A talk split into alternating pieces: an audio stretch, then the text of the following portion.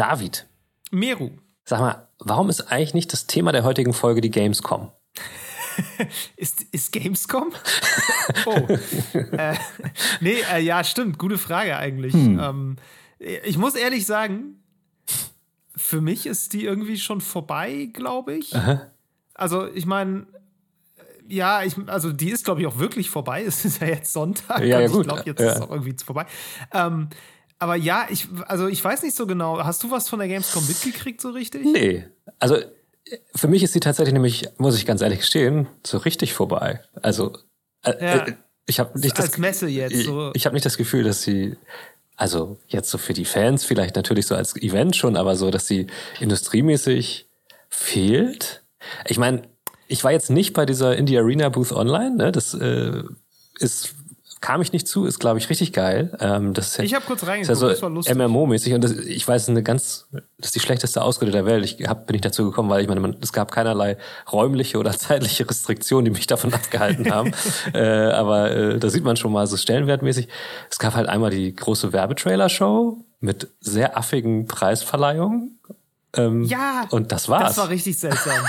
Das war, warum macht man das? Ich meine, das hat man irgendwie, glaube ich, die letzten Jahre auch schon gemacht, aber Preise an Spiele verleihen, die 2022 rauskommen, das war immer so, ja, okay. Und also, du, ich habe es nicht verstanden. Das sind, ähm, ich würde mal sagen, einfach Marketingpakete, die verkauft wurden und da war das mit drin. Irgendwie schon, aber es ist halt einfach nur ja, seltsam und das weiß ich nicht. Das, Egal. Ähm, ich wollte noch mal darauf hinweisen. ja doch um die Gamescom. Nee, ich wollte nur mal sagen, ist, die Relevanz ist irgendwie weg und das hat mich gewundert, aber ja gut, ich meine, vielleicht ja, ändert sich das wieder. Man hat, man hat sehr wenig davon mitgekriegt. Ne? Also wie gesagt, es gab halt diesen Stream mit Geoff Keighley und es gab diese, diese Microsoft-Präsentation am Tag vorher, mhm. die ja, da gab es jetzt nichts Neues. Mhm. Vor allem, wenn man es vergleicht mit der ähm, mit dieser Opening Night, wo sie dann irgendwie ein Release-Datum für Halo und eine neue Xbox im Halo-Design Ja. und einen Controller im Halo-Design gedroppt haben und man dachte so, hä? Ja. Warum habt ihr das nicht in eurer eigenen Show gemacht? Was, was soll das denn jetzt? Und ja, also das war irgendwie ganz skurril. Mhm. Ja, und wie gesagt, diese Indie Arena Booth, ja, das, das ist irgendwie ganz nett. Ähm, für alle, die das nicht kennen, das ist im Grunde so eine Art virtuelles Messegelände, Mhm. wo man einen Avatar erstellen kann, dann so rumlaufen kann und auch mit Leuten, glaube ich, chatten kann Mhm. und sich da eben dann an virtuelle Stände Ja. stellen kann, um sich da Trailer zu Indie-Spielen anzugucken. Ja. Und parallel dazu gibt es bei Steam eine ganze Menge Demos, die man dann runterladen kann. Also es ist ein bisschen, als würde man Mhm. auf einer Messe rumlaufen, gucken und ein bisschen spielen. Das war irgendwie nett, ja, aber weiß ich nicht, ansonsten, Also ich, ich würde ich jetzt, weiß nicht, es gab ja noch ein paar mehr Shows offenbar, die ich aber alle nicht gesehen Ja. habe und auch nicht verpasst also ich will jetzt auch nicht sagen, dass ich glaube, die Gamescom ist am Ende, überhaupt nicht. Ne? Also das wird als Fan-Event einfach wiederkommen. Aber jetzt, ich habe hab einfach gemerkt, das war irgendwie so gar nicht relevant. So, aber gut, ja. Das Lustige ist ja, ne, also wenn ich jetzt vergleiche, ob ich da vor Ort sein möchte oder ob ich das online haben möchte, Mhm. Wenn es jetzt wirklich, wenn ich wirklich jetzt aus einer professionellen Perspektive mal gucke und mir sa und so sage, ja, ich möchte gerne einen Überblick bekommen, was für Spiele rauskommen, ich möchte die, die wichtigen Trailer sehen, ich möchte irgendwie Sachen anspielen und weiß nicht, ich möchte vielleicht ein Interview auch noch mit irgendwem führen, so. ja. Ähm, dann ist das, glaube ich, so viel besser. Weil Ja. ähm, bei der Gamescom rennst du dann da durch die Hallen und hast dann irgendwie so drei, vier Termine, die du irgendwie dann wahrnimmst Ja. und sitzt dann in irgendwie so, so Massenabfertigungsdingern auch so ein bisschen. Hm. Ähm, und ich meine, als Besucher oder Besucherin ist das ja, glaube ich, eh, weiß ich nicht, das kann ich mir überhaupt nicht vorstellen, das zu machen, mich da irgendwie zwei Stunden anzustellen, um irgendwie zehn Minuten irgendein neues Spiel zu spielen, wenn überhaupt. Also, Ja. das habe ich nie verstanden, aber das ist dann, glaube ich, wirklich einfach Fankultur, Ja, Fan-Event. Dafür so. wird die Gamescom auch in Zukunft noch zu Ja. brauchen sein. So. Aber das stimmt schon. Mich würde das nicht wundern, wenn sich der ganze professionelle Teil jetzt, aber abgesehen vielleicht von so Networking-Sachen, Ja. doch sehr ins äh, Digitale verlagert, auch langfristig. Ja, sehe ich genauso. Also ich finde schon so interviewmäßig, da hast du halt auch schon mal die Chance gehabt, irgendwie ein paar wichtigere Entwickler wirklich mal für so einen kurzen Slot zu interviewen, was jetzt äh, bei, also bei pur online irgendwie ein bisschen schwerer ist, habe ich den Ja, Eindruck. ja. Aber ansonsten ist das von der, wie gesagt, abgesehen vom Networking, was wirklich da auch stattfindet, was wichtig ist, auch für die Entwickler unter sich, aber abgesehen davon ja, es ist, glaube ich, ein bisschen so wie mit anderen Dingen, die man jetzt gelernt hat in der Pandemie, die funktionieren eigentlich auch so ganz gut. Aber gut, ich wollte das jetzt ja. auch gar nicht so groß aufreißen. Mir, mir, ich habe mich das nur gefragt. So, ich habe mich das nur ja. gefragt. Wir reden nämlich du, heute über, das ist eigentlich, ja, wir reden über was ganz anderes heute nämlich. Genau, das ist aber eigentlich auch ein ganz guter Punkt, weil ich habe äh, eine Sache gesehen bei der Gamescom in der, ich glaube, das war in dieser Opening Night Live. Mhm. Die, die fand ich recht interessant und zwar äh, ist der berühmte Elektronikmusikkünstler Deadmau 5 ah, ja, genau. oder Deadmaus ja.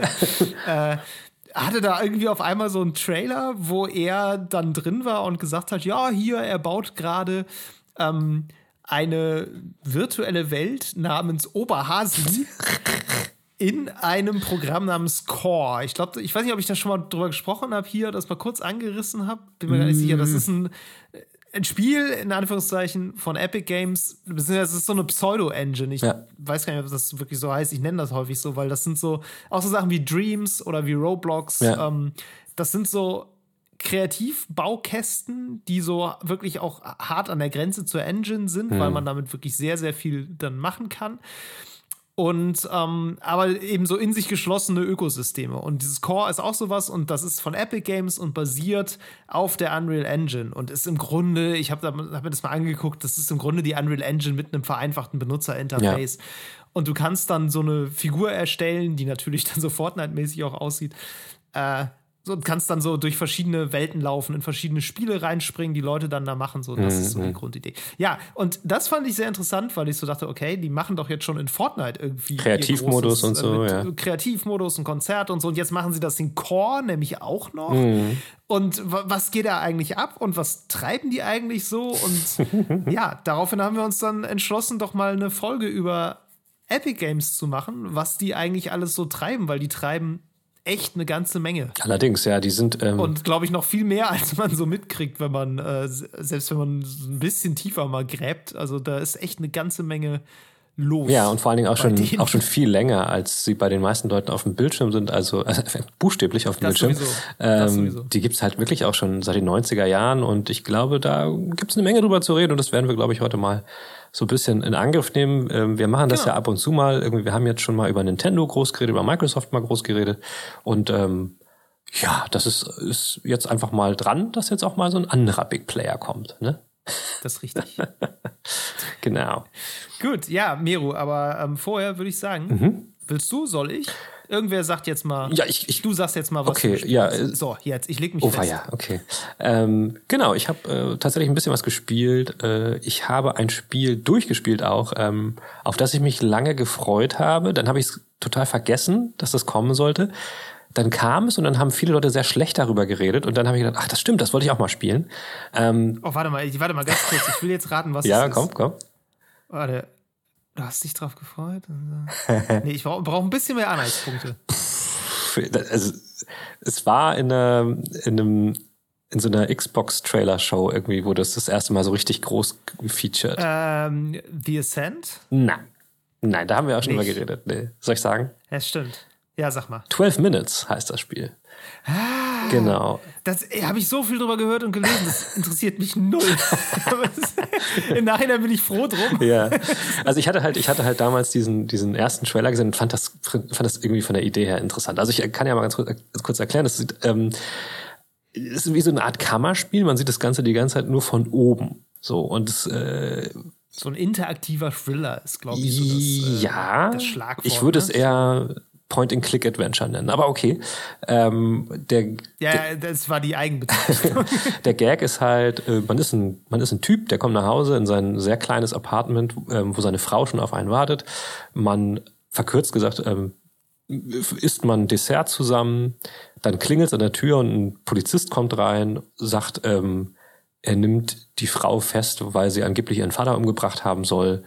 Ähm, geht sehr brutal zu Rande und äh, ehe, ehe man sich's versieht, kriegt man irgendwie eine runtergeboxt und dann geht das Ganze wieder von vorne los. Und das ist so ein bisschen täglich grüßt das Murmeltier mäßig ähm, halt ein Zeitschleifenspiel. Das fängt immer wieder mhm. dann, wenn man, wenn man entweder irgendwie stirbt oder K.O. geht oder auch diese Wohnung verlässt, wieder von vorne an dieser Loop. Und man versucht dann immer mit dem Wissen, was man halt jeweils in einem Loop sich aneignet und was man rausfindet durch irgendwelche Gespräche oder durch Sachen, die man findet, ähm, weiter voranzukommen und das Ganze aufzuklären. Es ist ähm, so eine kleine, ja, es ist so eine Art äh, Detektivgeschichte so ein bisschen und man hat sehr wenig Möglichkeiten interessant ist vielleicht auch noch, dass äh, als Sprecher sind äh, der Typ ist äh, McAvoy, der Typ, der bei X-Men da mitgespielt hat. James James McAvoy. James McAvoy, der dem da mal Mac gespielt hat. McAvoy, McAvoy, wie, wie heißt McAvoy, McAvoy wird der immer genannt. McAvoy. Ja, McAvoy. Ähm, die, Echt? Ja, ja, ja. So die Frau wird von äh, Daisy Ridley gesprochen, halt aus Star Wars bekannt und der Polizist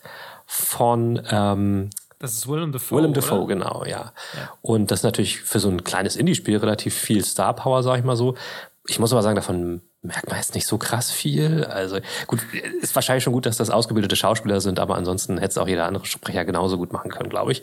Ähm, Wie fandest du es denn? Ja. Also, weil du eben meintest, es haben so viele Leute schlecht drüber geredet. Das würde mich jetzt schon mal als, als Einordnung kurz interessieren. Also es ist erstmal so, dass also ich sag von vornherein, ich bin in Point-and-Click-Adventures nicht besonders gut. Ich habe damals auch Maniac Manson und Zack McCracken nur mit Anleitung durchspielen können. Und auch bei diesem Spiel, mhm.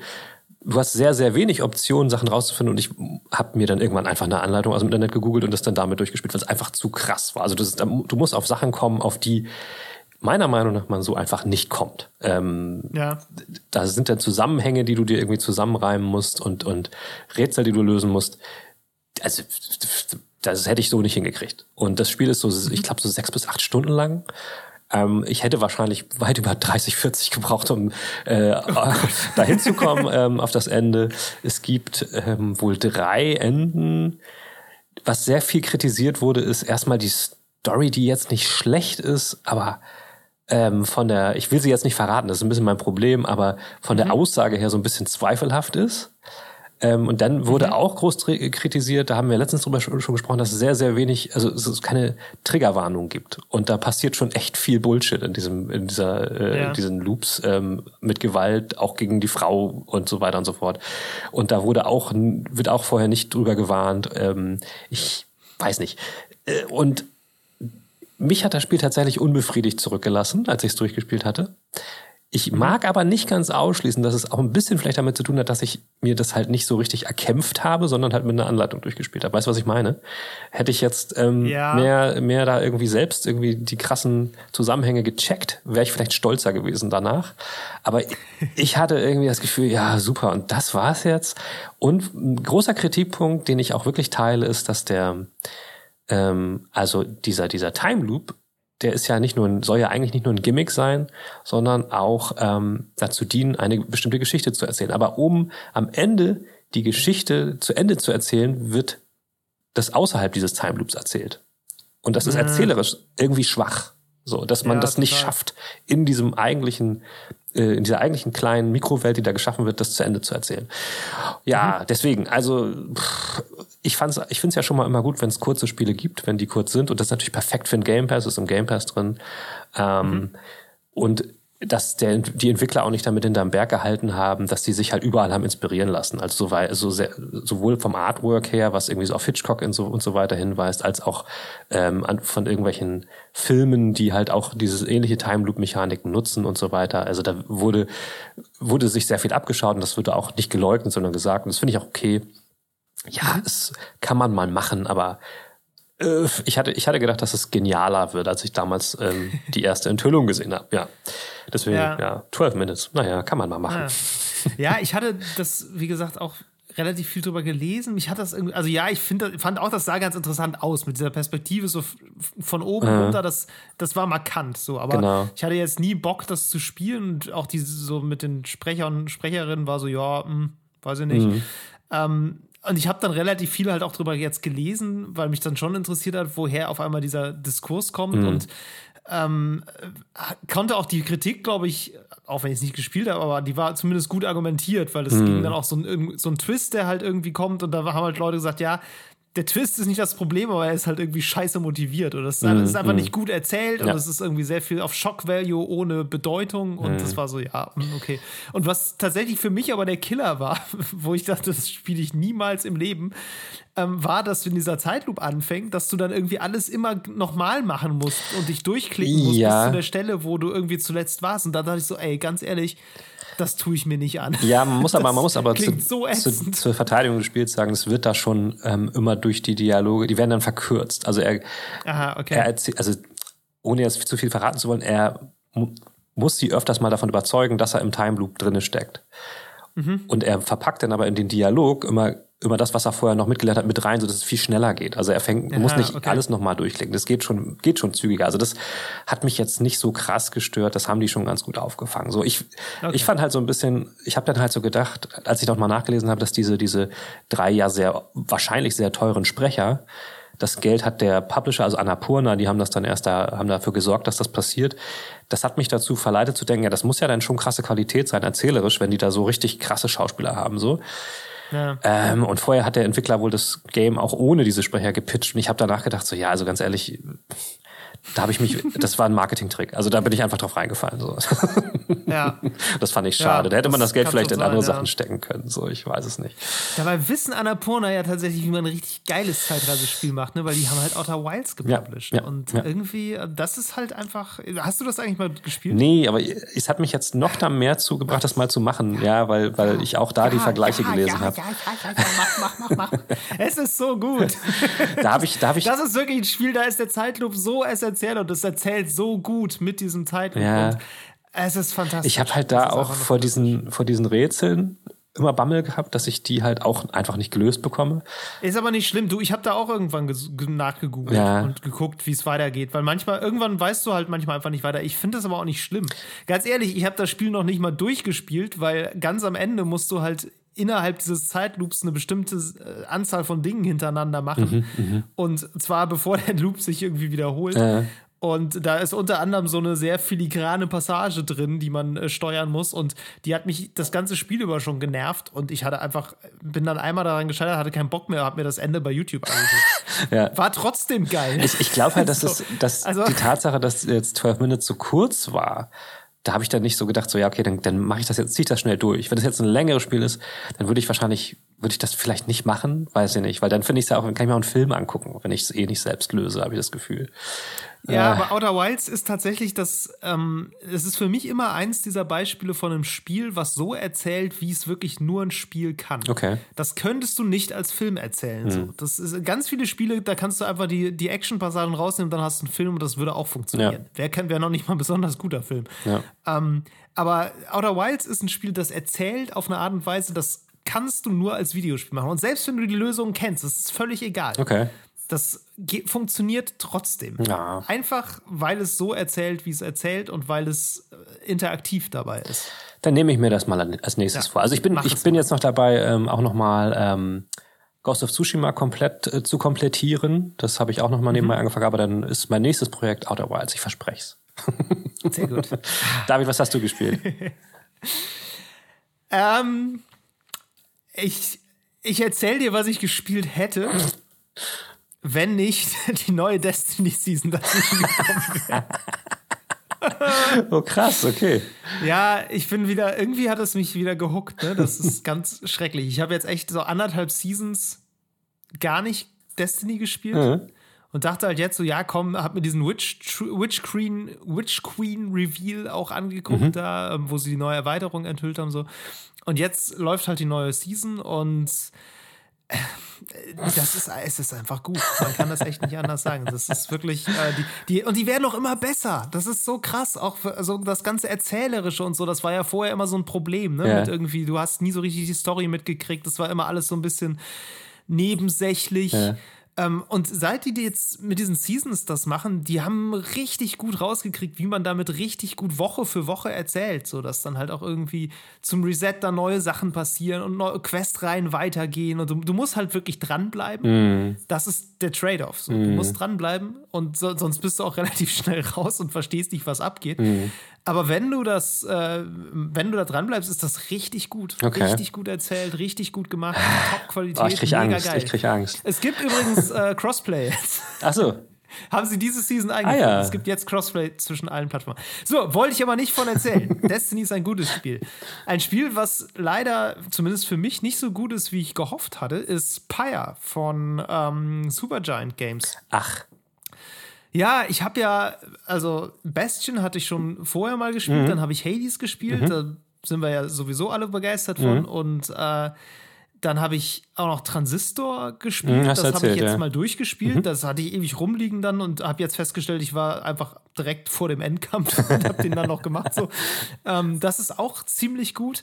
Und dann habe ich Pyre angefangen und dachte, komm, jetzt, das ist bestimmt auch geil. Jetzt machst du es irgendwie voll. Okay. Und, und? Äh, es ist, es, ich erkläre dir mal kurz, was das für ein Spiel Unbedingt, ist. Unbedingt, ja. Das ist nämlich extrem unüblich. So, also als Spiel ist es auf jeden Fall mega kreativ und sehr ungewöhnlich. Es ist, ähm, wenn ich es in Kurzform bezeichnen müsste, würde ich sagen, es ist ein Fantasy-Basketball-Spiel äh? mit Visual Novel-Elementen. so. Okay. Völlig, pass auf, und jetzt ich erkläre dir kurz, was so die, die ähm, Situation ist. Du spielst halt so eine, na, eine namenlose Person, ähm, die in so einer Fantasy-Welt ausgesetzt wird in so einer Wüste. Das ist mhm. offenbar so der Ort, wohin Leute ins Exil geschickt werden, die aus so einer großen Gemeinschaft, so einer utopischen Gesellschaft ausgestoßen werden. So. Und du triffst dann andere Leute, die da mit so einem, äh, mit so einem Karren rumfahren, der von so kleinen, kleinen Imps, glaube ich, betrieben wird. Und die nehmen dich mit. Okay. Du bist jetzt quasi bei denen an Bord. Und es gibt in dieser Welt so ein altes Wissen, was in so Büchern steht, und du bist eine der wenigen Personen, die diese Bücher lesen kann. Und äh, da ist das Wissen über so ein Ritual drin, wo du dich immer zu einem bestimmten Ort begeben musst, der durch eine Sternenkonstellation angezeigt wird. Und dann fällt ein Stern runter. Und dann wird mit diesem Stern ein Ritual durchgeführt. Ja. Und wenn du eben eine bestimmte Anzahl von diesen Ritualen bestehst, dann kannst du wohl wieder in diese Gemeinschaft aufgenommen werden. So, das ist die Ausgangssituation. Ähm, ja, und das ist im Grunde dann auch die Story. Du hast so deine Gruppe von Leuten, mit denen du in diesem Wagen rumfährst mhm. und äh, fährst dann eben zu diesen Ritualplätzen. Und da taucht dann immer eine andere Gruppe von Leuten auf und gegen die musst du dann antreten in diesem Ritual. Und dann fällt dieser Stern vom Himmel und der liegt dann da. So. Und dann schaltet das Spiel sozusagen in den, in den Kampf, in Anführungszeichen, Modus. Ähm, dann musst du drei von deinen Leuten auswählen, die du hast. Und die sind dann unterschiedlich stark, unterschiedlich schnell, haben unterschiedliche Fähigkeiten. Okay. Und dann ist das wirklich so eine Art Basketball. Hä? Ich kann das wirklich nie anders bezeichnen. So, du, hast, du hast dann ein Spielfeld und jeder hat, jede Seite hat ein Tor. Ja. Das ist so ein, so ein feuriger Brunnen. Und in der Mitte liegt dieser, äh, dieser Stern. So, dann musst du da hinlaufen und kannst den dann aufnehmen und kannst dann ähm, rumlaufen, Aha. kannst den auch passen, okay. diesen Stern, zwischen deinen drei Spielfiguren und äh, muss dann eben ein Tor erzielen, muss irgendwie hinten zu dem äh, Brunnen von den anderen laufen und das da reinkloppen. So, das wird dann erschwert dadurch, dass jede Spielfigur, die den Ball gerade nicht hält, um sich herum so eine Energieaura hat. Und wenn sie mit dieser Energieaura die Person berührt, die den Ball hat, dann wird die gebanished das heißt, die verschwindet für ein paar Sekunden vom Spielfeld okay. und der Ball fällt runter. Das heißt, so kannst du Leuten den Ball abnehmen und gleichzeitig das Team um eins verkleinern. Ah. Und du kannst diese Aura kannst du auch werfen. Also du kannst, da hast du quasi so ein, das ist, sieht genauso aus wie bei Hades, diese Fernangriffe. Da lädt sich dann so ein Pfeil okay, auf okay. und dann schmeißt du quasi so einen Energieball auf den Gegner und wenn du den triffst und der den Ball hat, so, ne, dann kannst du den Ball an dich bringen. Du kannst aber auch Leute einfach ausschalten, die dann äh, eben auch äh, einfach ohne Ball da rumstehen, kannst dadurch versuchen, das Team zu verkleinern. So, das heißt, du musst halt die ganze Zeit taktieren. Ähm, Im Grunde musst du den Gegner dazu bringen, seine Offensive zu verbrauchen, damit du mit dem Ball durchkommst. So, dass, äh, dass die halt möglichst nicht den Weg versperren können und du möglichst nicht alle Spielfiguren verlierst, weil sonst äh, kann der Gegner halt durchlaufen so. Okay. Und da musst du halt eine bestimmte Anzahl an Punkten machen, beziehungsweise jedes Mal, wenn du einen Punkt machst, machst du eine gewisse Anzahl an Schaden sozusagen. Das ist dann auch je nach Spielfigur unterschiedlich. Du kannst sie dann auch wieder ausrüsten mit so Items und dann kommt so ein Rollenspielaspekt halt da rein, ne? Ah. Wo die dann schneller sind oder stärker sind oder weiter werfen können oder mehr Schaden machen, solche Dinge. Und das ist im Grunde Pyre. Aber ist das, ist das, ein, ist das ein Sportspiel, würdest du das sagen? Ja. Okay. Ich würde total, also die, das, es ist vom, von der Story her und vom Setting her, es ist ein Fantasy-Rollenspiel. Aber von, vom Spielerischen her ist es einerseits eine Visual Novel, weil du diese ganzen mit den Leuten halt immer wieder redest und dann auch so ne, Beziehungen zwischen denen irgendwie äh, aushandeln musst. Ja. So, das machst du aber nicht in den Kämpfen, sondern nebenbei halt. Mhm. Aber, in, aber die Kämpfe sind, sind Sport. Das ist, das ist wirklich, die Kämpfe sind ein Sport. ich, ich finde, so. das klingt jetzt im ersten Moment eigentlich ganz fetzig, muss ich sagen. Aber ich, ich, aber ich spiele spiel ja sowas auch manchmal ganz gerne. Ja, ich dachte das auch. So. Und das ist auch nicht schlecht. So. Das ist gar nicht der Punkt. Aber Bastion habe ich, ich glaube, an einem Nachmittag durchge durchgespielt. Okay. So. Transistor, das hat ein bisschen länger gedauert, weil ich so Pausen zwischen hatte, aber das hat mir auch die ganze Zeit eigentlich Spaß gemacht, da irgendwie voranzukommen. Hades ist sowieso ein absolutes Suchtspiel. Ja. Wenn ich Pyre spiele, merke ich, ich mache so ein, zwei Kämpfe, dann habe ich keine Lust mehr. Obwohl ich die Story eigentlich interessant finde, obwohl die Figuren sehr sympathisch sind, obwohl das irgendwie auch cool gemacht ist, schön gezeichnet mhm. ist, ein sehr schönes Spiel ist, tolle Musik, wie eine Supergiant Game. Klar. So, macht macht auch einfach nichts verkehrt in der Hinsicht. Aber ich merke echt, ich muss mich dazu motivieren, das überhaupt anzufangen. Und wenn ich es anfange, habe ich eigentlich nach 20 Minuten keine Lust mehr. so. Und das ist irgendwie ein Zeichen für mich, dass das bei mir einfach nicht zündet. Ja, okay, ich frage mich halt. Ja. Weil mich zum Beispiel auch diese Kämpfe wahnsinnig stressen. Aha, aha. Viel mehr als irgendwie so ein klassisches äh, Hack-and-Slay-Gedöns, was die halt sonst machen. Mhm. Weil das so eine andere Art von von Taktik auch mm, ist. So. Mm, mm. Ich meine, hast du Transistor mal gespielt? Nur ganz kurz, nur ganz kurz, als bei PS Plus mal drin war. Ganz kurz. Ja, in Transistor ist es so, dass du so eine Mischung hast aus Echtzeitkampf und Rundenbasiert. Du mhm. kannst äh, jederzeit die Zeit anhalten quasi und kannst dann Züge planen, die dann ausgeführt mhm. werden. Mhm. Und dann dauert es eine Weile, bis du das wieder kannst. So. Du kannst aber auch einfach in Echtzeit das als Hack and Slay spielen. So. Das ist irgendwie ganz cool, weil dadurch hast du Zeit zu planen. Bei Pyre hast du die Zeit nicht. Das ist das, was mich so stresst weil du im Grunde in Echtzeit die ganze Zeit deine Spielzüge planen musst und irgendwie so gar keine Möglichkeit so richtig hast, das, das auszuprobieren oder so. Ne? Du mhm. musst die mhm. Taktik quasi on the fly entwerfen und entweder sie klappt oder halt nicht. Und wenn du dich ein bisschen versteuerst oder so, dann ist es halt schon wieder vorbei. So. Also mhm. du hast so wenig, so wenig Safeguards. Klingt ein bisschen wie FIFA. Strategie angeht. ja, es ist, wie gesagt, es ist ein Ballspiel. Ja, ja. Es ist wirklich einfach ein Ballspiel. Ähm, ja, ich finde es ein bisschen schade, wirklich. Und ich nehme mir eigentlich auch vor, das trotzdem durchzuspielen und irgendwie dran zu bleiben. So. Ich habe auch mal gelesen, dass es, wenn man verliert, geht die Story, glaube ich, trotzdem weiter. Ich habe bisher noch nicht verloren, weil ich noch nicht so weit bin. Okay. Ähm, das kommt dann noch, aber ähm, ich merke einfach, dass diese, diese Kämpfe halt super anstrengend sind. Aber das ist nur, das ist nur Singleplayer. Du kannst das Sportspiel nicht mit Freunden oder gegeneinander oder so Doch, spielen. das hat tatsächlich einen lokalen Multiplayer-Modus. Voll gut. Das ist auch lustig. Wir könnten das, glaube ich, sogar gegeneinander spielen, weil Steam hat doch dieses, äh, ja, ja. dieses Couch-Koop ja. übers Internet jetzt auch. Ja, also das geht tatsächlich auch. Witzig. es ist wirklich ein Sportspiel. Es ist einfach Fantasy-Basketball. Ja. Also, ne, totale Props dafür, sich sowas auszudenken. Ja, natürlich. Das ja. äh, meine ich überhaupt nicht äh, despektierlich, wenn ich sage, dass das bei mir irgendwie nicht funktioniert. Das ist eine Wahnsinnsleistung. Also, das ist wirklich völlig weird. Ich verstehe jetzt auch immer so ein bisschen, warum das so, so das Unbekannteste mm. Supergiant-Spiel ist mhm. irgendwie. Ich habe also das Gefühl, äh, wenn so über die geredet wird, ist immer so Supergiant, die Macher von jetzt natürlich Hades mhm. und jetzt irgendwie von äh, Bastion und Transistor. Ah ja, ein paar Jahre auch noch. und ja, ich weiß ein bisschen warum, weil es ist schon echt schrullig. Okay. Da ist wirklich, äh, das ist schon echt weird. Okay, aber weißt du was? Also, das ist nicht als erstes entstanden, oder? Das war nicht das erste. Was nee, das ist das dritte. Okay, interessant. Bastion war das erste, ja. Transistor war das zweite. Ähm, ich bin, ich ja, bin, Paya war das dritte und Hades das vierte. Ich bin fast sicher, dass es irgendwo eine Paya E-Sports Liga gibt. Vielleicht sollte man da mal mitmachen. Vielleicht. ja, ich weiß nicht. Ja, also wie gesagt, ähm, super interessantes Spiel. Mhm. Ähm, wenn man das mag, bestimmt auch super gutes Spiel. Mhm. Bei mir braucht es entweder noch Überzeugungsarbeit oder ähm, ist es einfach nicht mein Ding. Oder das Ende der Destiny Season vielleicht. Vielleicht auch einfach das. ja. Witzig, ja. witzig, super witzig. Ja, so sieht's dann, aus. Dann ähm, kommen wir vom einen Battle Pass zum anderen Battle Pass, würde ich sagen. Dann ähm, wieder was, was äh, sich ein Spiel wie Destiny kopiert hat von ja. vom großen Fortnite, wobei das vor, äh, wobei Epic ja auch mit Kopieren ganz gut dabei ist. Da können wir bestimmt gleich nochmal dran drüber reden, wenn es dann geht um die epischen Spiele von Epic Games.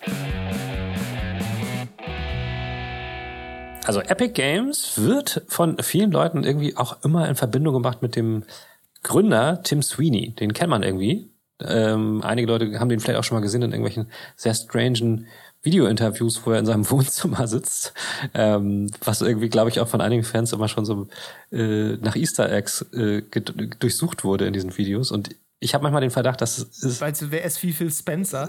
Ja, so, so ein bisschen was in der Richtung. Und ich habe manchmal das Gefühl, der ist so ein bisschen, ähm, der wohnt immer noch auf dem Dachboden von seinen Eltern da in North Carolina. Ähm, also sieht das manchmal aus. Ist das so oder Nein, glaubst du das? Ich, das ist auf jeden Fall nicht so. Der Mann ist Multimilliardär, aber es sieht immer so aus, finde ich, als wenn der einfach immer noch da ja. irgendwo zu Hause auf dem Dachboden wohnt. Hat er bestimmt nachgebaut. Äh, kann sein. Weil der hat ja tatsächlich damals seine erste Firma auch in der ähm, ich glaube, in der Garage von seinen, von seinen Eltern ähm, eröffnet ja. äh, in Maryland. Und ähm, was viele nicht wissen, als aller, aller, aller, aller, allererste Firma, die er damals gegründet hat, hat er so eine Art Computer-Hilfsservice aufgemacht. Ähm, ja. Das lief aber so beschissen, dass er nach einem Jahr wieder dicht gemacht hat. und äh, ja. Hatten wahrscheinlich einfach zu wenig Leute Computer zu der Zeit. Kann sein. Wann war das? Das, war, das muss irgendwie in der Mitte der 90er. Nee, nee, Anfang der 90er war das noch. Anfang der 90er. Kann tatsächlich sein. Das nicht, aber andererseits kann man auch sagen, es gab nicht so viele ähm, Servicefirmen damals. Jedenfalls, ähm, wahrscheinlich hätte jeder ja, andere. Frag ich mal warum. Ja, auch wieder mal. wahrscheinlich hätte jeder andere dann gesagt, okay, ich werde jetzt Busfahrer oder Fleischer, aber Tim Sweeney hat gedacht, ey, ich mache jetzt ein Computerspiel. Ja. und hat dann ähm, 1991 so ein Game rausgebracht. Ich habe das nur so kurz gesehen. Das sieht aus wie so ein Text-Adventure. CZT mhm. heißt das, wobei ich nicht mal weiß, wofür das steht. Und hat sein. Ich hoffe für CC Top. ja, ja, alles, alles andere wäre ziemlich ätzend gewesen. Ja. Und er hat seine, er hat seine Firma dann genannt Epic Mega Games. Ja, okay. Was, also ganz ehrlich, ne, wenn du also Da ist Epic Games ja quasi schon die, die, äh, die kleinlaute ja, echt. wenn man so möchte. So, als wenn du deine Firma dann so Und Epic Games ist schon angeberisch so, so vom Team Richtig her. geile Games, kann man sein Spiel, seine ja. Firma auch nennen. Ähm, ja, und die haben dann angefangen, selber Spiele zu entwickeln. Das war auch gar nicht so unerfolgreich so. Ne? Also muss man ja mal sagen, die haben ähm, Über die Jahre hat sich das durchaus gelohnt. Haben sich schon so ein bisschen gesteigert. äh, ähm, und soweit ich das mir äh, anrecherchiert habe, hat Tim Sweeney schon relativ früh gemerkt, dass es irgendwie schlau wäre, auch daran zu verdienen, wenn andere, äh, wenn, wenn er an anderen Spielen mit Geld verdient. Und zwar ja. nicht als Publisher, also das gab es damals auch schon, sondern er hat irgendwie eher so die technische Seite gesehen, weil der, der kam selbst wirklich aus der IT. Und spätestens als er dann ähm, das Spiel Unreal entwickelt hat, oder sich ange, äh, rangesetzt hat, das zu entwickeln mit seinen paar Leuten, die er damals hatte, hat er schon von vornherein geplant, dass das nicht einfach nur ein Shooter sein sollte, sondern auch eine Art Baukasten für andere, die damit leichter Games machen können. So. Ja. Fragen sich vielleicht einige, ja, ist er voll dumm. Ich meine, warum sollte er das tun? Aber der Witz ist, und das wissen vielleicht immer noch viele nicht, dass an jedem Spiel, was heute in der Unreal Engine entwickelt wird, Epic Games richtig, richtig gut mitverdient. Ich glaube, das ist bekannt. Oder ich weiß nicht, vielleicht. Ähm, ja, aber das äh, ist natürlich richtig. Ja, ähm, äh, ziemlich krass sogar. Mein, die, ja, ja. Und ich meine, ja klar, dass die Unreal Engine wegen Unreal so heißt, beziehungsweise ich glaube, es ist sogar eher umgekehrt. Ne? Das Spiel heißt Unreal, weil die Unreal Engine ähm, das, das war das erste Spiel, was in dieser Engine quasi lief. Ja, und das war, so, das war, das ähm, war sogar sehr, sehr erfolgreich, das Spiel. Das wurde damals halt ja. schon gesagt, ey, krasse Grafik, äh, mega Lichteffekte, bla bla bla. Und das war überhaupt so der ja. Stein des Anstoßes, warum dann halt viele Entwickler halt diese Unreal Engine benutzen wollten, weil sie halt so gut aussah und so gut funktioniert hat. Ne? Und das gab's halt vorher ja. in der Form noch nicht so sehr, ähm, dass du halt ein fertiges Set hast, womit du dann mit ein bisschen vor äh, Knowledge schon, ich meine, David kann ein Lied davon singen, ähm, dann selbst ein Spiel machen kannst so und dich auf andere Sachen konzentrieren kannst da drinnen. Ne? Also ja, das ja. war ziemlich schlau von Tim Sweeney und ähm, das äh, davon leben die eigentlich bis heute. Also ich glaube. Ich meine, Unreal hat ja auch zig, also erstmal Nachfolge gehabt. Natürlich. Und ich meine, Unreal Tournament ist ja auch als, ähm, als E-Sport irgendwie oder als Arena-Shooter ähm, mhm. eine ziemliche mhm. Instanz gewesen. Ich glaube, da gibt's ja auch immer noch einen aktuellen Teil von, ne? So eine halbwegs aktuelle. Ja, das kann gut sein. Ein paar ne? Jahre alt ist so. Ähm, ja, so, das ist einfach ja. eine, eine schlaue Idee gewesen. Diesen, äh, diese Engine zu entwickeln. Und äh, mhm. das Spannende finde ich immer, also ich muss da ganz ehrlich sagen, ich kannte Tim Sweeney gar nicht, mhm. bis Fortnite irgendwie ja. groß geworden ist. So, das war so ein bisschen der, der Punkt, wo Epic Games für meine Begriffe so als Firma auch mehr in den Vordergrund getreten ist. Also mhm. die gab es, wie gesagt, auch vorher schon. Mhm. So Unreal war mir auch ein Begriff. Das habe ich, glaube ich, sogar gespielt damals. Mhm. Wahrscheinlich super ruckelig, weil mein PC immer schlecht war. Ähm, aber eben durch, äh, durch Fortnite ist irgendwie diese Firma und auch eben Tim Sweeney so ein bisschen in den Vordergrund gerückt. Und äh, ich meine, an Fortnite das ist ja so ein bisschen auch eine Zäsur, glaube ich, gewesen. Ja. Also die haben auch ja nach Unreal dann noch große Sachen gemacht. Ja. Die sind ja unter anderem Gears of War ist äh, eine Epic Games Produktion gewesen. Genau, das ähm, erste, ähm, glaube ich, das zweite nicht mehr oder das war da noch, weiß ich jetzt gerade gar nicht mehr. Ich weiß Aber sie haben auf jeden Fall Gears of War im, erfunden und ähm, ja.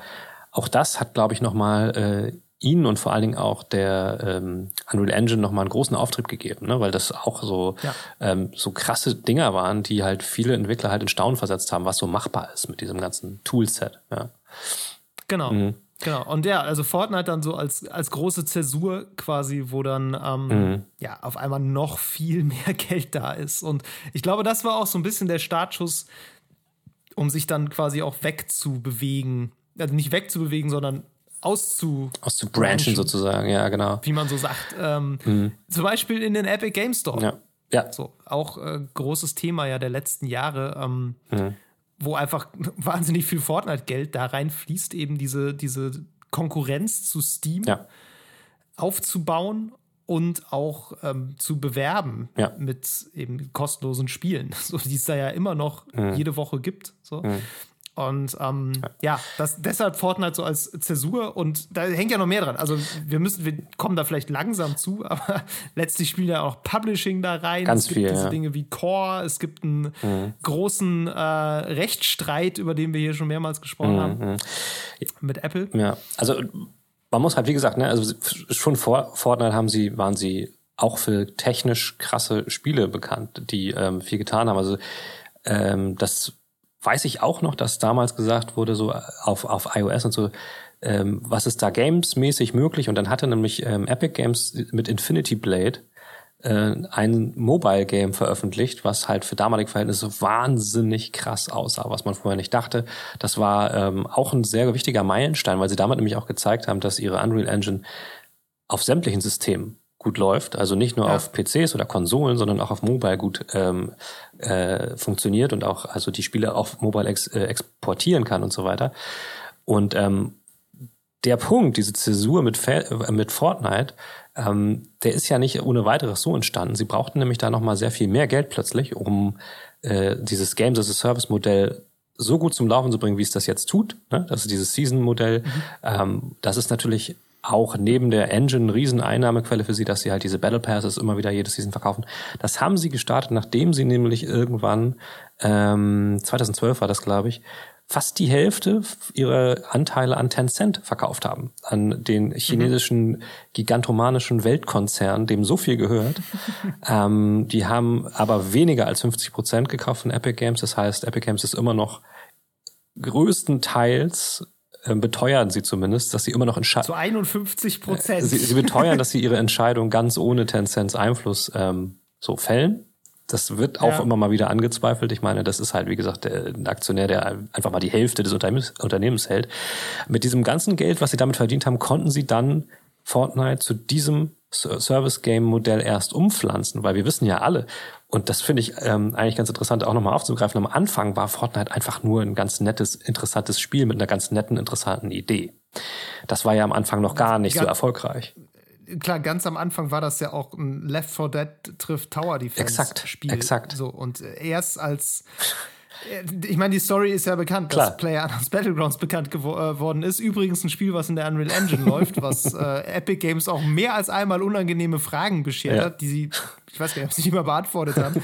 ähm, aber ja, dann kam halt, ich glaube, das kam im Juli raus ja. und dann kam im September kam dann der Battle Royale Modus. Mhm, irgendwie so war es. Und ja. Ähm, ja, so ab da, aber der, also der ist ja auch, wenn man es mit dem vergleicht, was Fortnite heute ist, war der ja zahm und echt, also klein und rudimentär und da war ja nix. Ne, so, also ja, das stimmt schon. Seasons und so, das war ja auch irgendwie alles noch nicht so. Nee. Und äh, ja, das war, das war wirklich einfach dran getackert. Ja. So. Aber das war der Punkt, der, der das Spiel erfolgreich gemacht hat, ne? Weil vorher genau, war, genau. war das wirklich nicht so besonders. Und ich weiß noch genau, es kam dann irgendwie raus.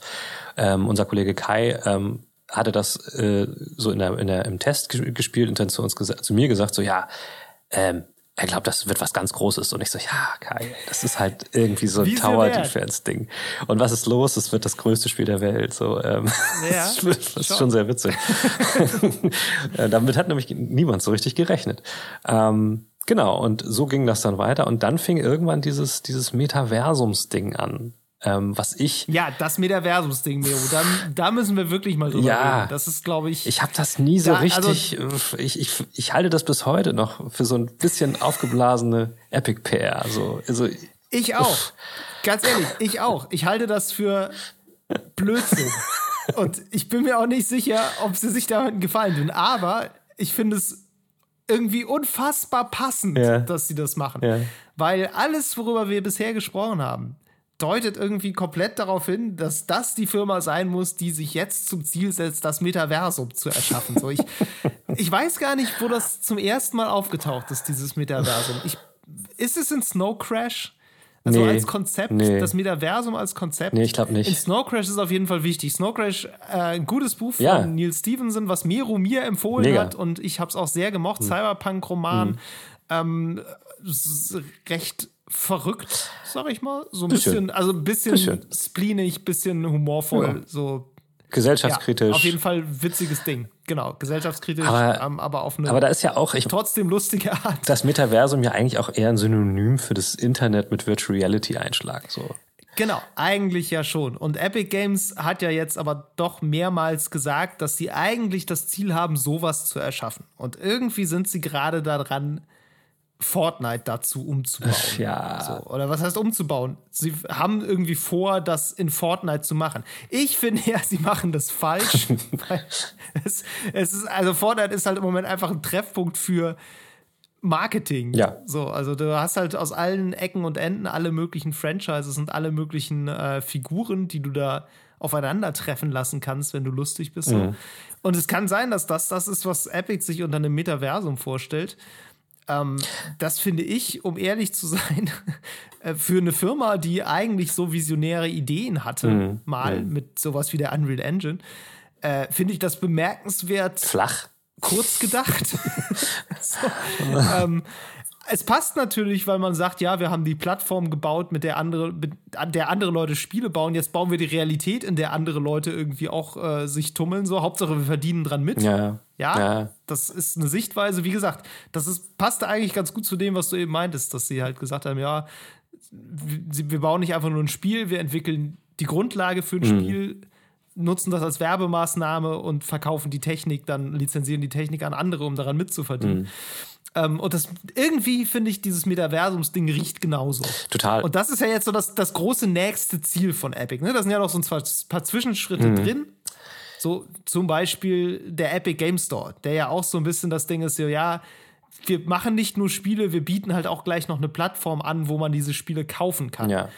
So, oder eben der Publishing-Arm, wo man dann sagt, ja, wir äh, machen nicht nur Spiele und stellen die Technik bereit, sondern wir äh, bieten auch noch Publishing an, dass wir bringen Spiele raus, arbeiten mit Entwicklerstudios zusammen. Tatsächlich auch ja, wenn man, was man so hört, zu ganz guten Konditionen. Also Konditionen, die sich viele andere Publisher so nicht leisten. Genau, und das ist und, ja. Äh, die für die Studios ganz gut sein sollen. Das ist ja, zumindest klang es oft so, ist die Motivation, überhaupt diesen Epic Games Store zu öffnen und auch halt dieses Publishing zu machen, ähm, entstand alles aus dieser ich weiß immer nicht, wie, wie viel ich davon halten soll. Entstand immer aus dieser Motivation heraus, irgendwie was für die Spieleentwickler zu tun und was besser zu machen als die großen bösen anderen Konzerne so. Ja, ja. Und ähm, ne, da wurde gesagt, wir machen den Epic Game Store, der viel bessere Konditionen bietet. Wir machen jetzt halt Publisher, halt, also machen einen Publisher, der viel bessere Konditionen bietet, pipapo, weil wir halt weil wir halt die anderen befreien wollen sozusagen von den bösen anderen Firmen. Ähm, und das Ganze ging dann ja auch noch in den Prozess über, in dem wir vielleicht auch noch sprechen ähm, gegen Apple und so, wo es halt immer darum ging, dass Apple sich als Paladin dargestellt hat, der äh, die Spieleentwicklergemeinde gegen die bösen äh, Konzerne verteidigt. Und das ist immer so ein immer. Epic hat sich so dargestellt. Ja, genau. Ja, und das ist, habe äh, hab ich es falsch gesagt vielleicht. Ich, ich glaube, du hast Apple. Egal, äh, jetzt wissen wir ja. es. Epic hat, Epic hat das gemacht. Und das ist ja. halt immer so ein bisschen, ich meine, die sind halt selbst gigantomanisch groß und haben als Krake in jedem Spiel ihre, ihre Finger mit drin und so. Und das hat immer so einen miesen Beigeschmack. Aber gut, ja, wie du es schon sagst, also was man hört, sind die Bedingungen immer ganz gut. Ich glaube, das liegt aber auch einfach daran, dass sie eh so viel Schweinegeld verdienen, dass sie es sich auch einfach leisten können, ähm, auf den einen ja, anderen ja. Prozent zu verzichten. Ne? Total, die können sich einen guten Ruf halt einfach leisten. Das ist so ein bisschen wie Microsoft, die sich den Game Pass leisten genau. können. Und äh, ne, dadurch, also ich weiß nicht, wie viel die daran verdienen. Ich hoffe genug. Also wäre schön, wenn es den noch länger gibt. ähm, ich mag den. Ja. Äh, naja, aber genau, wie du schon sagst, das ist ziem eine ziemliche Scheinheiligkeit ist, ja. von Epic da so zu tun, als wären sie irgendwie äh, in irgendeiner Weise da Advokat der kleinen Leute, weil ähm, wie, eben, das ist genau das Ding. Die Plattform ist Unreal Engine, die verdienen Lizenzgebühren an jedem Spiel mit der Unreal Engine. Ja. Ähm, und auch dieser App, Apple ähm, Lawsuit, wo sie dann halt mhm. äh, den anderen Konzern so als den großen Bösen darstellen, weil die äh, keine Plattformoffenheit bieten, so. Mhm ja, weiß ich nicht, wenn du dich dann hinstellst und sagst, wir bauen jetzt ein Metaversum. Ich bin mir nicht sicher, wie offen diese Plattform sein wird. was ich da nicht also kann ich, glaube nicht, dass es da Drittanbieter-Plugins gibt. Was ich auch nicht ganz so verstehe mit dieser, mit dieser Core-Geschichte, ne? wo du sagst, dass äh, Deadmau5 da jetzt in Core sein Ding baut. Ja. Warum ist das denn? Auch so ein Puzzleteil. Warum ist das denn überhaupt übrigens. was anderes als Fortnite? Warum ist das denn, sind das zwei verschiedene Sachen? Warum, versteht, also wenn sie ein ja, Metaversum machen wollen, hä? I don't get genau, it. Genau, das ist tatsächlich was, so, bisher hatte ich Korn nur so als, als so ein Nischending auf dem Schirm. Ja. So, ich meine, es gibt ziemlich viele dieser Baukasten-Dinger. Oh, ja. Da gibt es auch immer eine, immer eine Community, die da irgendwie Bock drauf hat, die da so ein bisschen dran Kennst du noch, hast du noch Creator auf dem Zettel? Ja, das gab es auch noch von Google. Da ja. habe ich auch mal kurz reingeguckt. Das war aber irgendwie, also es war wahrscheinlich nur doof, weil das niemand gespielt ja. hat. Das ist halt das Ding. Die Spiele sind immer nur so gut äh, wie die eben. Leute, die sie spielen diese. und da drin was bauen. Ja, so. ja total. ähm, und ich, auch bei Core, ne, ich weiß nicht, ich, das Ding ist, du gehst dann da rein und guckst dich da um und bist dann in dieser virtuellen Welt und kannst dann in so Portale laufen und irgendwie Spiele starten von anderen Leuten. Mhm. Es sind halt einfach immer schlechte Klone von bekannten Spielen. Ja. Und so, ja. es gibt bestimmt total kreative, coole Ideen da irgendwo. Mhm aber die, ich finde die nicht. Also weiß ich nicht, dann musst du dich ja ewig da durchwühlen und dann hoffen, dass es da irgendwie einen coolen Prototyp mal gibt und ja. weiß ich nicht. Und, aber ich, das ist auch das, was ich jetzt, als ich dieses Deadmaus-Video gesehen habe, was ich einfach nicht verstanden habe, wo ich dachte, ihr habt doch Fortnite so sehr forciert in letzter Zeit. Da gab es ein Ariana Grande-Konzert mm. neulich. Die hatten Travis Scott, mm. hatten die da. Die haben riesige Konzerte da gemacht. Weezer. Ähm, genau, die Weezer-Insel gab es auch. ja, Weezer ist noch nicht mehr das, was sie mal machen. Naja, aber ne, also wirklich viel ja. äh, Promitum, das da irgendwie am Start ist. So. Und jetzt irgendwie Core, so als, als Parallele. Und ich weiß nicht genau, ob Ihnen vielleicht auch aufgefallen ist, dass das mit Fortnite irgendwie so ein bisschen endlich ist, Fortnite als Metaversum, weil. Das ist ja. Äh, ja, ich meine, du kannst halt auch nicht so wahnsinnig viel da machen, wenn du ganz ehrlich bist, ne? Du kannst halt rumlaufen und schießen und halt tanzen, aber. Ja, ja das Ding ist so, halt. Also Second Life ist das nicht. Das Ding ist halt eben, die, die, die Frage ist halt die Definition von Metaversum. Ich meine, gut, das, wir machen jetzt keine Metaversum-Folge, aber dennoch. Nee, ne, nee, bei, nee. Bei, ich meine, bei Fortnite kam es, glaube ich, überhaupt nur in die Richtung, weil du halt da einfach auch rumhängen kannst. Und das sind Social ja. Spaces, mit dem, ja. in dem du einfach nur rumchillst. Und zum Beispiel ähm, Second Life ist auch deswegen von Leuten gespielt haben, weil sie da einfach rumhängen konnten, mit anderen Leuten interagieren konnten. Und ja. ähm, das ist jetzt halt, das ist halt wichtig, wenn du, wenn du sowas wie ein Metaversum aufbauen willst. Wenn, wenn Core, wie du sagst, so ist, dass du einfach durch Portale in andere Spiele reinspringst dann ist das noch was anderes. Dann sind das einfach viele Spiele, so wie bei Dreams. Das ist ja auch kein Social Space. Ne? Also nee, aber du kannst in Core ein Social Space natürlich bauen. Ne? Natürlich. Und gerade dieses Deadmaus-Ding ist, glaube ich, so gedacht, dass das äh, so ein, im Grunde ist das dein eigener digitaler Freizeitpark, wo du halt reingehen kannst, da rumhängen kannst, Musik hören machen kannst, wahrscheinlich auch machen kannst. Ja. Du kannst ja dann auch so Minispiele ja. da drin haben und so. Also das ist alles eine Frage, wie du das anstellen willst. Du kannst da irre viel machen. Das ist wie gesagt die Unreal Engine mit äh, mhm. einem zugänglichen sicheren Interface. Wahrscheinlich ist es ein bisschen ähm, wie so ein Discord-Server, auf dem du also mit visuellem Interface, ne, letztlich. Also das sollte ein Metaversum, das willst, sollte ein Metaversum wahrscheinlich das, bieten, das meine ich. Ja, ja, ja, ja, ja das, genau.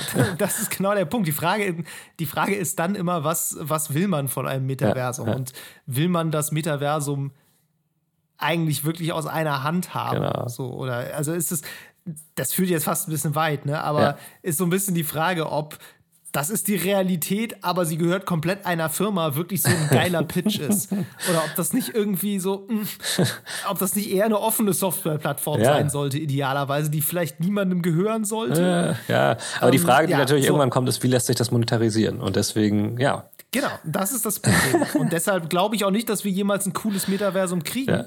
Ähm, weil dafür ist diese Welt einfach so, wie sie gerade funktioniert, nicht geeignet. Ich, äh, wir kriegen ja, ja schon in der, in der, normalen Realität es nicht richtig hin. Äh, ich, Dinge, die nicht kommerziell sein sollten, nicht kommerziell sein zu lassen. Ich sagte, irgendwann kommt jemand ähm, um die Ecke und macht ein Blockchain, Blockchain-Metaversum und dann alle so, yay, das gehört uns allen. Gibt's bestimmt alles schon. ja, äh, wie gesagt, also Metaversum generell finde ich schwierig. Bei Epic, wie gesagt, ich finde nur, es passt einfach so richtig gut ins ja, Bild. Ja, ja. Weil es einfach so die, eigentlich ist es die logische Konsequenz mhm. von 30 Jahren Firmengeschichte, wenn man so möchte. Also, ja. das ist natürlich im Nachhinein jetzt konstruiert. Ja. Aber ich finde, das, ja. das passt schon gut zusammen. Ja. Vielleicht sollen wir noch mal kurz ähm, erzählen, dass äh, Epic auch noch weitere Spiele, Spieleentwickler und Firmen auch so angekauft hat. Ähm, einfach, um auch nochmal so ein bisschen das Scope äh, klar zu machen. Die haben auch äh, Psionics gekauft, die Rocket League ja haben, was ja auch, ja. also ziemlich gigantisches Ding mittlerweile geworden ist. Ähm, und auch noch so ein paar andere, so ein paar kleinere Sachen haben sie gekauft. Und zuletzt Mediatonic. haben sie Mediatonic gekauft. Fall Guys, Leute. Genau, da haben sie da haben sie die Entwickler von Fall Guys gekauft, was ja auch so ein, so ein Rising Star war. Ne? Also ich bin unsicher. Ganz kurz. Ich bin unsicher, wie die Spielerzahlen da mittlerweile noch so sind, aber ähm, Ach, die sind okay. Die sind wahrscheinlich stabil, ne? Nicht berauschend, aber. Äh, ja. Auf jeden Fall ist, sind die schon, ich habe immer das Gefühl gehabt bei Epic, dass die relativ nah am Puls der Zeit immer so sind. Die verstehen Gaming sehr gut. Also das ist, das ist, das können sie halt. Ähm, ja. Und dazu kommt ja dann auch, dass sie verstehen, wie sie ihre, ihre Zielgruppe mobilisieren können, sage ich mal so. Ähm, ne, und da kommen wir jetzt zum Beispiel zu diesem, diesem ähm, Apple versus Epic Prozess so ein bisschen, wo sie auch ja. wieder sich dargestellt haben als die, die natürlich äh, die böse Gängelung durch Apple irgendwie durchbrechen wollen und haben dann, und dafür wurden sie stark kritisiert, ihre, ihre Fanbase, sag ich mal so, oder die Fortnite-Fanbase instrumentalisiert, um halt, ähm, ja, wie soll man sagen, eine Art Shitstorm loszutreten gegen Apple. Ähm, wobei ich immer noch der Meinung bin, also ich habe da immer viele verschiedene Meinungen gehört. Ich bin immer noch der Meinung, dass die das, was sie da zu tun versuchen, auch irgendwie was Gutes ist. Also das, ich finde das schon grundsätzlich eine gute Sache. Ja. Viele Leute argumentieren, ähm, natürlich darf ein Unternehmen wie Apple bestimmen, was auf ihrer seiner Hardware-Plattform läuft oder nicht. Es geht also, um das verkürzt darzustellen, darum, dass ähm, Anbieter wie Apple oder auch wie Sony oder wie andere auch immer, egal was passiert, auf ihrer Plattform 30 Prozent vom Geld abhaben wollen, also ob Abos verkauft werden oder Spiele verkauft werden. Und alle, also viele Leute sagen, ey, das können die ja bestimmen, wie sie wollen. Äh, ist aber so, dass halt zum Beispiel Apple anderen Leuten wie Amazon, als es um Amazon Prime Video ging oder auch Netflix, ganz andere Regeln auferlegt haben als Spieleentwicklern und da natürlich dann irgendwie das auch nicht so richtig fair ist. Und ich kann da schon verstehen, was sie da machen wollten und dass es das auch nicht cool ist. Trotzdem ist natürlich Apple, äh, ist natürlich Epic nicht der weiße Ritter, der jetzt äh, das macht, weil er äh, ne, die Menschheit so irgendwie zu neuen Höhen führen will, sondern die wollen halt einfach noch mehr Geld verdienen. Ähm, ja klar, beziehungsweise das, das Ziel ist ja, die Realität dadurch so zu beeinflussen, mhm. dass es ihnen dann im Nachhinein besser geht. Ja. So, also äh, die machen das ja, machen das. Es kann durchaus sein, dass das positive Nebeneffekte genau, hat. Genau, genau. Aber in erster Linie ist das Ziel, das so, so zu lenken, dass es an einen Punkt kommt, wo du selber eben ja. mehr vom Kuchen Tatsächlich kriegst. hat es genau so einen positiven Nebeneffekt genau jetzt auch gehabt, denn Apple hat sich gerade geeinigt, außergerichtlich, mit einigen anderen Entwicklern, äh, denen es auch darum ging, dass sie nicht ähm, an ihren Kunden, ihren Kunden kommunizieren durften, dass sie außerhalb von iOS, also dem App Store, günstiger an äh, ich sag mal so Ingame-Käufe ähm, kommen. Und das war ja auch der mhm. große mhm. Streitpunkt. Da hat Apple, äh, ich verwechsel das immer, hat Epic. Das klingt ja auch fast ja, vorsätzlich ähm, in ihre Fortnite-App eingebaut, dass die Leute jetzt, wenn sie über einen Webbrowser V-Bucks kaufen, 30% Rabatt bekommen. Und das wussten sie, dass das nicht erlaubt ist. Das dürfen sie nicht ja. machen. Das dürfen ja. sie in der App nicht kommunizieren, haben es extra gemacht, damit es halt zu diesem Streit kommt, damit äh, sie halt sozusagen diesen Gerichtsprozess lostreten können, weil sie dann nämlich direkt geklagt haben. Ähm, unabhängig von diesem Rechtsstreit, der ja jetzt quasi nicht beendet ist, aber der Prozess ist durch. Jetzt warten nur noch alle auf die Entscheidung. Unabhängig davon hat Apple halt mit einigen kleineren Entwicklern jetzt außergerichtlich sich geeinigt und gesagt, okay, ihr dürft eure User per E-Mail anschreiben und denen sagen per E-Mail, dass sie auch woanders günstiger In-Game-Käufe machen dürfen. Sie dürfen es immer noch nicht in der App, aber sie dürfen es per E-Mail. Ähm, das heißt, das ist. Aber das darfst du doch immer. Nee, weil, nein, weil das Problem war, an die E-Mail-Adressen zu kommen. Äh, okay. Jetzt, also direkt nach dieser Entscheidung habe ich auf, auf Twitter auch schon ähm, Kommentare von Entwicklern gelesen, die sich ein bisschen totgelacht haben, ähm, das sehr ironisch äh, meinten und gemacht haben, ja, wo, wo kann ich mich denn jetzt melden, um an den E-Mail-Verteiler zu kommen? So, weil ja. diese Struktur gibt's gar nicht. Ähm, aber immerhin ist es so eine Art Nebeneffekt, der jetzt eingetreten ist, ne? Durch so ein, durch so ein großes öffentlichkeitswirksames Ding. Apple hat tatsächlich Probleme mit so ähm, kartellrechtlichen Geschichten. Google genauso. Google wurde ja auch, äh, mhm. ist ja auch in Rechtsstreit äh, gegangen mit Epic aus der gleichen Sache. Deswegen gibt es Fortnite nicht mehr auf Mobile, was ähm, ja, ja diese, diese mobilisierte Zielgruppe halt ähm, scheiße findet, weil die wollen einfach Fortnite spielen. Ähm, ähm, das ist halt auch ein großer Teil der Geschichte. Ich finde es immer noch sehr interessant, weil ich mich immer noch frage, so, okay, also momentan gibt's da ja nur Verlierer, ne? Also die Spieler können es nicht spielen. Epic verdient kein Geld auf Mobile und Apple und Google verdienen kein Geld mit Fortnite und das, da reden wir über sehr viel Geld. Und ich frage mich ja. immer noch so ein bisschen, was, was wollt ihr denn jetzt alle? Oder ne, wo wollt ihr denn hinkommen? So, was soll denn das am Ende ja. bringen? Ähm, aber man kann auch argumentieren, ist ja gut, dass das mal jemand einfach durchzieht. Kann halt nur jemand wie, wie Epic sich leisten. So. Ja, ja. Das ist wahr. Ähm, wie gesagt, ne, also kann schon sein, dass der Nebeneffekt trotzdem irgendwie positiv ist. Ähm, ja, die, die Selbstdarstellung ist natürlich trotzdem ja. Kritisch. Und also auch, wo du so hattest mit der Mobilisierung der Zielgruppe, ähm, ja, das wäre, glaube ich, alles nicht so problematisch, wenn die Zielgruppe nicht irgendwie 12 bis 15 größtenteils wäre. Ne? Also das ist halt einfach das, das Problem, dass du da, dass wir hier nicht über mündige Erwachsene reden, sondern wirklich über Kinder ja. teilweise so. Ja. Und äh, das ist dann schon irgendwie ein bisschen. Natürlich, ja. ja. Und natürlich gibt's hat so hat so etwas etwas ein Geschmäckle. Ja, na klar. Und natürlich gibt's dann auch Leute in Amerika natürlich vor allen Dingen, die dann sagen, ja, das ist alles Teil eines äh, wirtschaftlich also wirtschaftskriegerischen Aktes aus China, weil ja Tencent damit drin hängt und das ist alles halt geopolitisch total ätzend.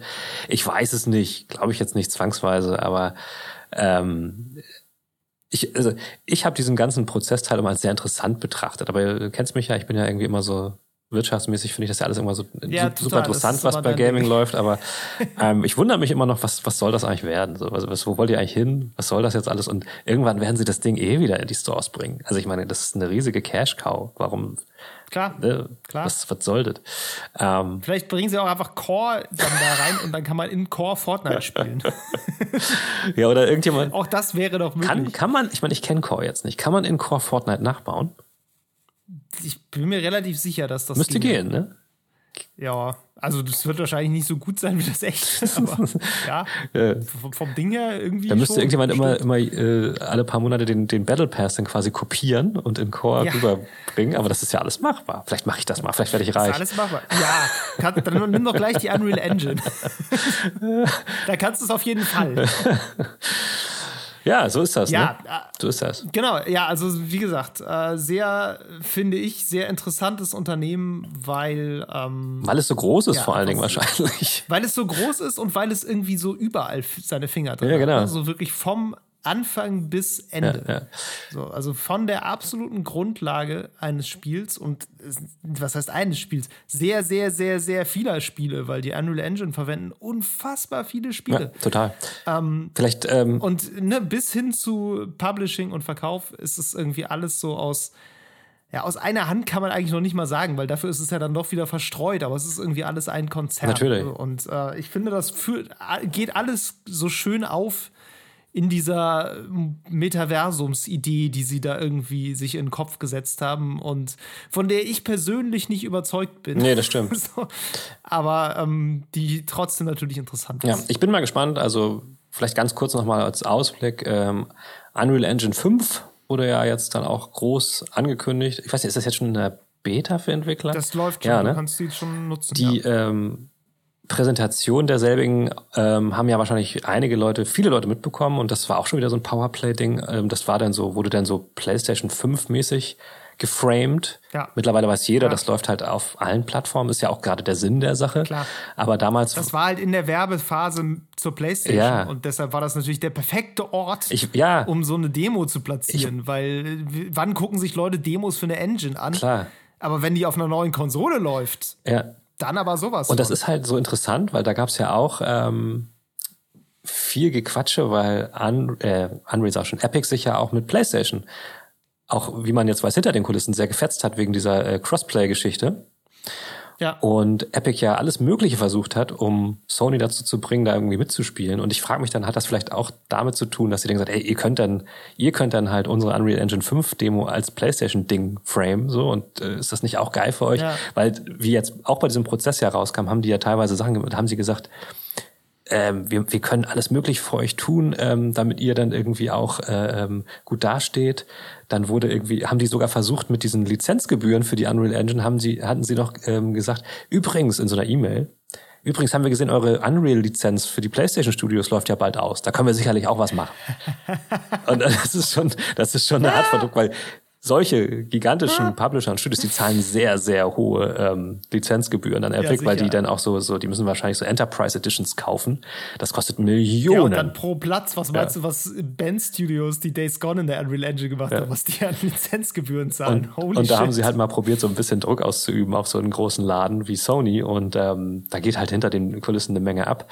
Wie gesagt, also Unreal Engine 5, das in dieser Demo sah ja mega, mega heftig krass aus. Und ich bin gespannt, was uns da so erwartet, ähm, ob das denn tatsächlich mal so einen großen Sprung in die Zukunft gibt. Man darf halt immer nicht vergessen, ne? also diese Engines sind schon wichtig. Ja. Die haben, da, da hängt schon viel dran. So. Äh, Die sind aber natürlich auch nicht alles. Mhm. Natürlich nicht. Also wenn du, wenn du nur beschissene Texturen in der Unreal Engine lädst, dann ist es trotzdem kein schönes Spiel. Auf jeden Fall, ja. Ähm, das sind letztlich alles Werkzeugkästen, die nur so gut sind, wie die Leute, die damit arbeiten. Ja. So, klar, sowas wie Lichteffekte und Physik und sowas, das, das sind dann häufig einfach integrierte Lösungen. Und wenn die gut sind, klar, dann ist der entsprechende Part auch gut. Ja. Ich habe jetzt zum Beispiel gesehen, die haben ja diese Lumen-Echtzeitbeleuchtung jetzt in der Unreal Engine 5 da hatte jemand so ein völlig abgefahrenes Video, wo er irgendwie so einen Raum gebaut hatte, der war hell ausgeleuchtet mit, glaube ich, so Neonlicht und hat dann einfach so eine Wand in diesem Raum immer verschoben. Aha. Und du konntest halt in Echtzeit zugucken, wie sich die Beleuchtung eben angepasst hat an den kleineren oder größeren Raum und den Schattenwurf und alles. Okay. Also, das war schon echt abgefahren. Ja, ja. So. Also, solche Tools, die sind sicherlich auch sehr hilfreich. Natürlich vor allem dann für Spiele, die irgendwie Richtung Fotorealismus irgendwie Eben, wollen. Ne? ja. Also klar, du kannst coole Lichteffekte auch in einer stilisierteren Umgebung nutzen. Aber ja, ist so die Frage, ob das dann der Riesensprung für dich noch ist. Das Ähm, stimmt.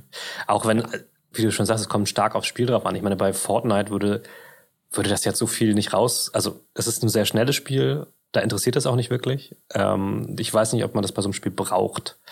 Das, da, Ja. da legst du halt, Ich legst meine, du halt, kannst ja Fortnite mal mit Raytracing spielen, das geht, Ja. aber naja. aber da legst du halt, da legst du halt auch die, die Prioritäten als Spieler völlig anders. Da brauchst du sowas alles auch nicht, weil du ganz woanders drauf guckst. Und da geht's dir mehr um die TTK und um die FPS als um irgendwelche Beleuchtungsgeschichten. So und naja, deswegen trotzdem, ja, ich bin, bin gespannt. Ich habe immer das Gefühl gehabt, da habe ich ja schon mal gesagt, dass Epic irgendwie immer sehr nah dran ist und sehr genau weiß, was jetzt gebraucht Ja, wird. Crossplay, ne? Genau. Hast du ja eben auch einen Nebensatz eigentlich nur angerissen. Ist auch noch so ein Faktor, den wir jetzt komplett vergessen Ja, haben eigentlich. ja. Das war auch sowas von äh, einfach den, den, die Zeichen der Zeit ganz gut erkannt Mhm. und sich dann irgendwie an prominenter Stelle dafür eingesetzt. Ja, ja. Aber natürlich, und da sind wir wieder bei dem Grundgedanken des Ganzen, es geht immer darum, Leute zusammenzubringen, Ja. Leute irgendwie auf eine Plattform zu holen, äh, Leute irgendwie die, die Werkzeuge zu geben, um kreativ zu sein. solange Epic Games am Ende daran verdient. Natürlich. Und das ist, glaube ich, Ja. so ein bisschen die Essenz aus dem Weil Ganzen, mit der du wirklich klar. alles zusammenfassen kannst, bis zum Epic Games Store, wo du Spiele geschenkt kriegst. Aber dir dann vielleicht auch demnächst überlegst, ob du das neue Spiel nicht dann doch da kaufst. ja. Weil da hast du ja jetzt schon so viel. Ähm, genau, natürlich. Das ist genau es, der, der es geht ja darum, durch Crossplay bringen sie ja nur noch mehr Leute dazu, die Spiele in der Unreal Engine zu spielen. Und dann haben sie ja auch irgendwann den schlauen Schach Schachzug begangen, dass sie gesagt haben, die Entwicklertools für Crossplay stellen sie ab jetzt allen zur Verfügung. Ja. Ist natürlich, klingt erstmal. Auch die Chat, zum Beispiel die Chat-Tools Genau. äh, und die Cross-Save-Tools, Das- die kannst du alle irgendwie nutzen. Das klingt dann erstmal total selbstlos, aber natürlich führt das dazu, dass noch mehr Entwickler Unreal benutzen, was zu noch mehr Einnahmen führt für, für Epic. Also das ist schon sehr schlau alles. ähm, ich ich kann es ihnen aber irgendwie nicht so ganz verdenken. Also ich meine, mein Gott, das ist äh, Es ist halt Business. Es ist also Business. Ich, ich sehe das auch relativ wertfrei. Und ich finde ja auch, Ähm, dass- Klar, über manche Methoden, die finde ich Klar. Äh, besser oder schlechter und sympathisch sollte einem Großkonzern sowieso nie sein. Nee, aber es ist ja schon so. Ja, natürlich. Es ist ja schon so, dass, Im Rahmen der dass, Regeln die, ist das dass die schlau. Spieler davon ja profitieren. Also die Spieler profitieren Klar, auch davon, dass klar. Remedy jetzt einen super Publisher-Deal hat. Ähm, die Spieler Total, profitieren, profitieren total. auch davon, dass es gratis Games im Epic Game Store gibt. Man kann natürlich sagen, man profitiert nicht davon, dass sie auch Exclusives haben, aber dennoch. Also, äh, also es sind alles im Grunde genommen Sachen, wo wir ja nicht drunter leiden. Ähm, genauso habe ich kein Problem damit, wenn Sony nicht 30 Prozent von jedem Spiel abknapst, was, was auf seiner Plattform verkauft wird. Also insofern, pff, sollen die mal, sollen die mal. Sollen die mal, schauen wir mal. Gut. Ja, finde ich gut. Also haben wir ein bisschen über Epic gesprochen. Jetzt wisst ihr alles, was ihr wissen müsst, wenn ihr morgens, äh, morgen im Büro ähm, angeben wollt. Was ihr alles über Fortnite und Epic Games wisst. Ich werde es machen. Ja, super, super Talk einfach so. Das kann, man- das kann man immer Kann man mal mal anbringen. Bisschen Super gut. Wissen über Epic. gut, alles klar. Dann, vielen Dank. Bis zum nächsten Bis zum Mal. Tschüss. Ciao. Das war Level Cap Radio Folge 71. Wenn euch die Episode gefallen hat, lasst uns eine nette Bewertung da, abonniert diesen Podcast und empfehlt uns gerne weiter. Kritik, Lob und Spieletipps gehen per E-Mail an levelcapradio at gmail.com und auf Twitter sind wir unter lcrpodcast zu finden. Außerdem twittere ich unter @djmeru und David unter @hamlabum. Danke fürs Zuhören und bis zum nächsten Mal. Tschüss.